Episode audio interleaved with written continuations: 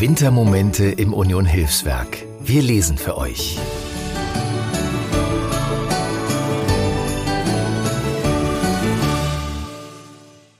Mein Name ist Marco Dier. Ich arbeite in der Patisserie. Dort habe ich im August 2020 mit einer Berufslehre begonnen und wurde im November 2022 in den Arbeitsbereich übernommen. Ich lese die Geschichte von den zwölf Monaten vor, weil diese Geschichte perfekt für die Weihnachtszeit ist und einen schönen Wintermoment darstellt.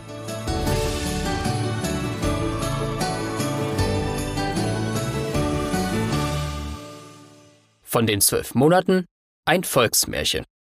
Es war eine Mutter, die hatte zwei Töchter, eine eigene und eine Stieftochter.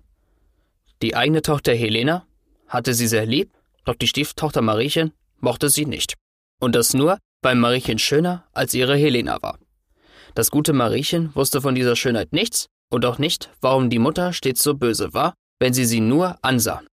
Mariechen kümmerte sich um alle anfallende Arbeit, die Stube aufräumen, kochen, waschen, nähen, spinnen, weben, Graskehren und die Kuh versorgen. Helena dagegen war faul. Doch Mariechen tat alles gern und ertrug geduldig das Schelten und Schimpfen der Schwester und der Mutter. Aber es wurde schlimmer von Tag zu Tag. Und zwar bloß deshalb, weil Mariechen jeden Tag schöner und Helena immer hässlicher wurde. Warum soll ich die schöne Stieftochter im Haus erdulden? dachte sich die Mutter.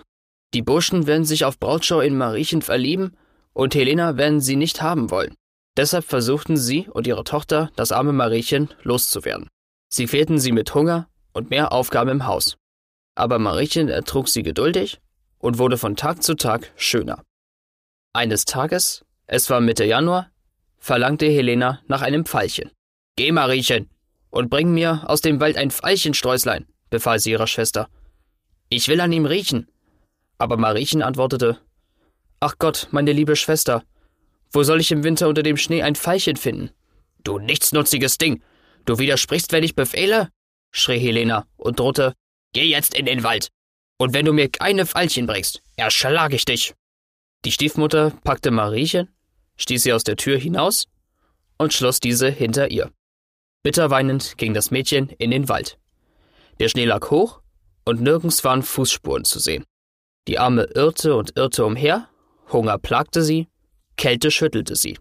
Sie betete zu Gott, bat ihn, er möge sie aus dieser Welt zu sich holen. Da erblickte sie in der Ferne ein Licht. Sie ging dem Glanz nach, bis auf den Gipfel eines Berges, auf dem ein großes Feuer brannte. Und um das Feuer lagen zwölf Steine, auf den Steinen saßen zwölf Männer. Drei waren graubärtig, drei waren jünger, drei waren noch jünger, und die drei jüngsten von ihnen waren die schönsten. Sie sagten nichts, sahen nur still in das Feuer. Die zwölf Männer waren die zwölf Monate. Ganz oben saß der Älteste. Der Januar. Mit Haaren und Bart, weiß wie Schnee, in der Hand ein Stab. Mariechen erschrak, blieb kurz stehen, fasste aber schließlich allen Mut und trat an das Feuer heran. Erlaubt mir, dass ich mich an eurem Feuer wärme, bat sie. Die Kälte schüttelt mich. Der Januar nickte und fragte, Warum bist du hergekommen, Mädchen? Was suchst du hier? Ich suche Veilchen, antwortete Mariechen. Überall liegt Schnee. Es ist nicht die rechte Zeit, Veilchen zu pflücken, sagte der Januar, und traurig entgegnete Mariechen. Das weiß ich wohl. Aber meine Schwester Helena befahl mir, ihr Veilchen aus dem Wald zu bringen. Bringe ich sie nicht, so schlägt sie mich tot. Bitte, ihr lieben Leute, sagt ihr mir, wo ich die Veilchen finde. Da erhob sich der Januar und trat auf den Jüngsten unter ihnen zu, gab ihm den Stab in die Hand und sagte, Bruder Merz, setz du dich oben an. Und der Monat März setzte sich oben an und schwang den Stab über dem Feuer.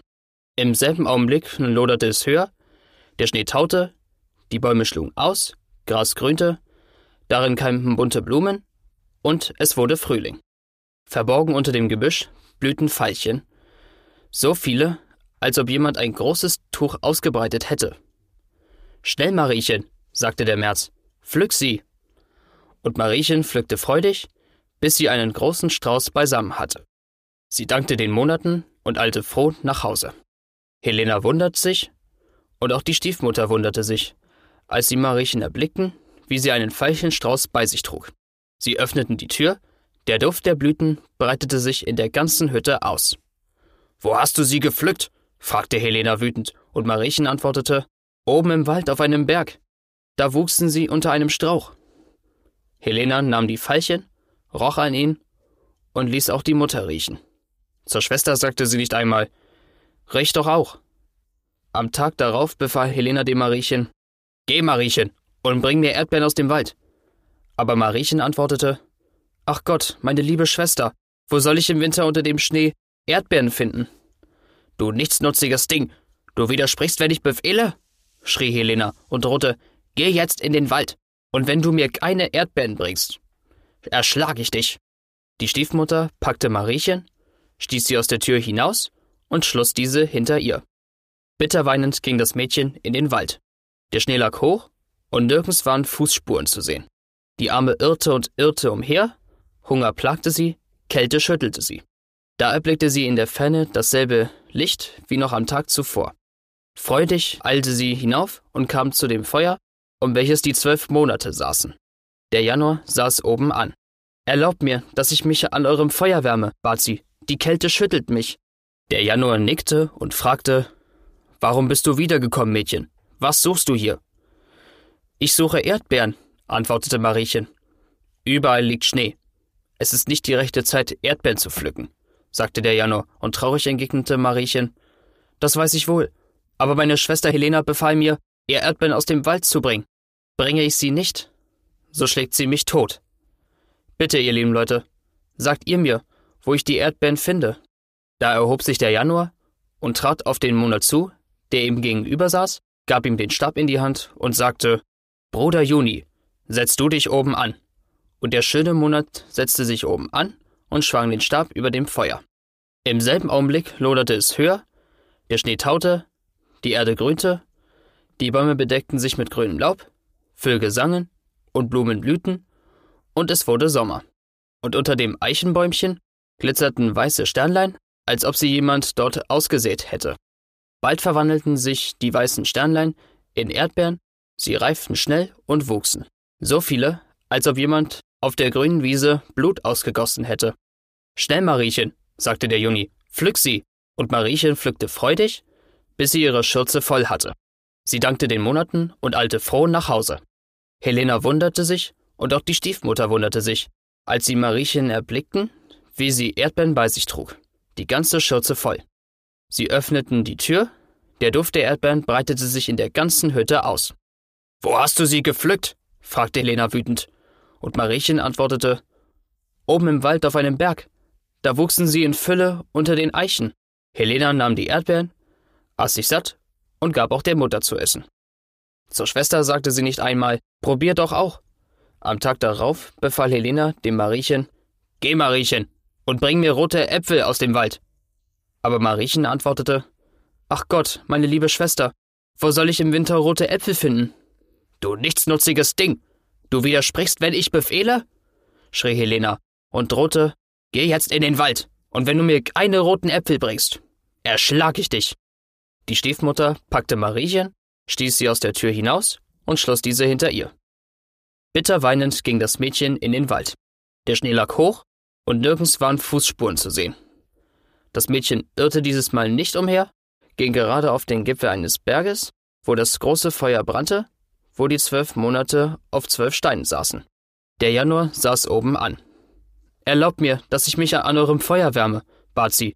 Der Januar nickte und fragte, Warum bist du wiedergekommen, Mädchen? Was suchst du hier? Ich suche rote Äpfel, antwortete Mariechen. Es ist nicht die rechte Zeit, rote Äpfel zu pflücken, sagte der Januar, und traurig entgegnete Mariechen.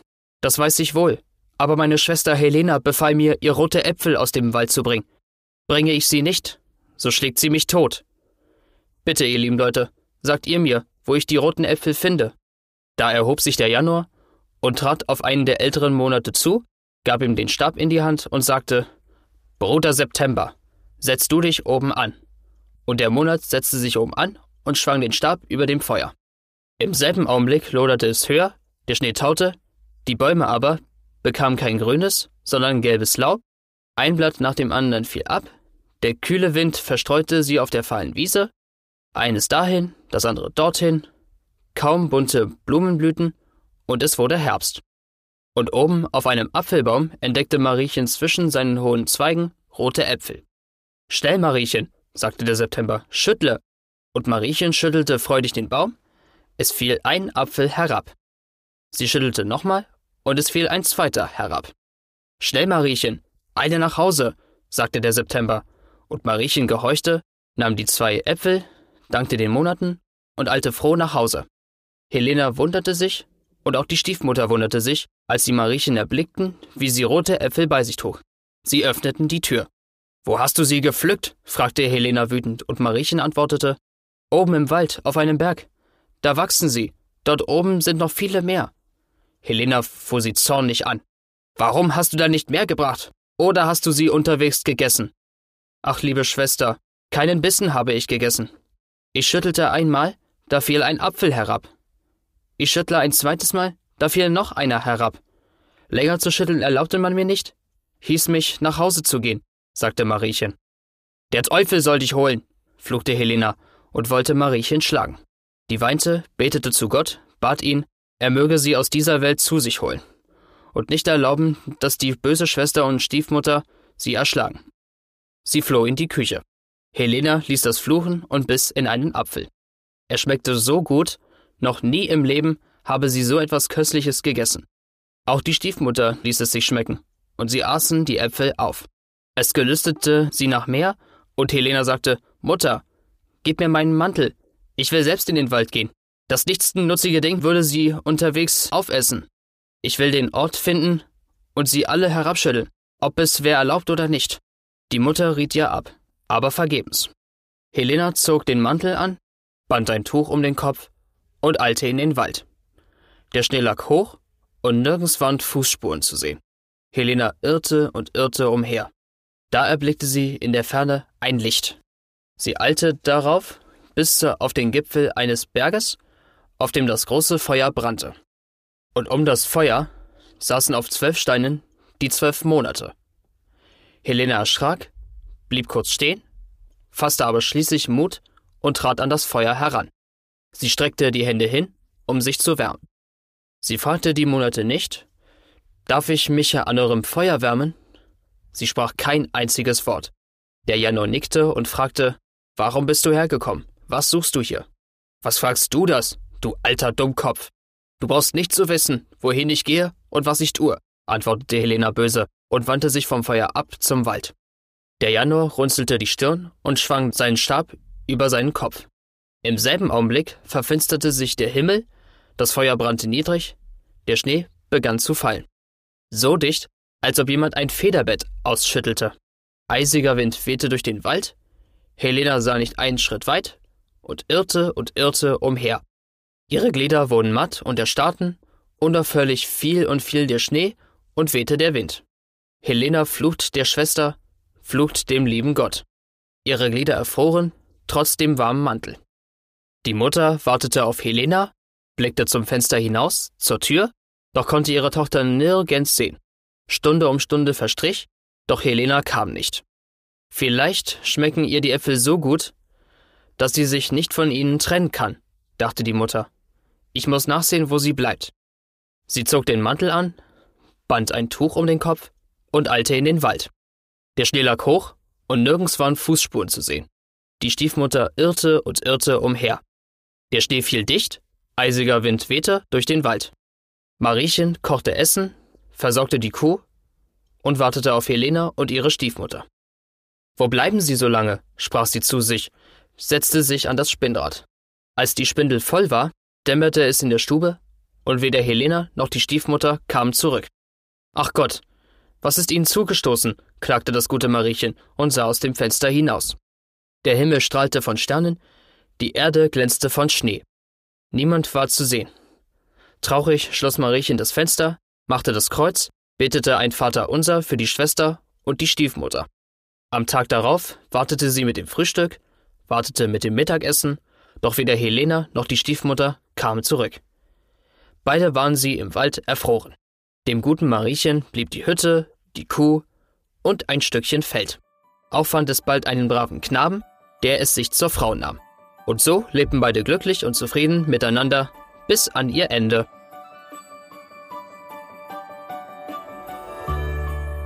Vielen Dank, dass ihr diesen einzigartigen Wintermoment mit uns geteilt habt. Die liebevoll ausgewählten Geschichten wurden erzählt von engagierten MitarbeiterInnen als ein Geschenk für euch. Ihr wollt uns weiter auf dieser Geschichtenreise begleiten? Dann abonniert unseren Podcast-Kanal, um keinen unserer Wintermomente aus dem Union Hilfswerk zu verpassen.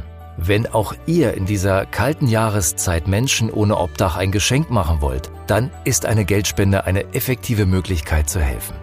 Besucht unsere Website unter www.unionhilfswerk.de und klickt auf den Spendenlink, um einen Beitrag zu leisten. Danke für eure Unterstützung und bis zum nächsten Wintermoment im Union Hilfswerk.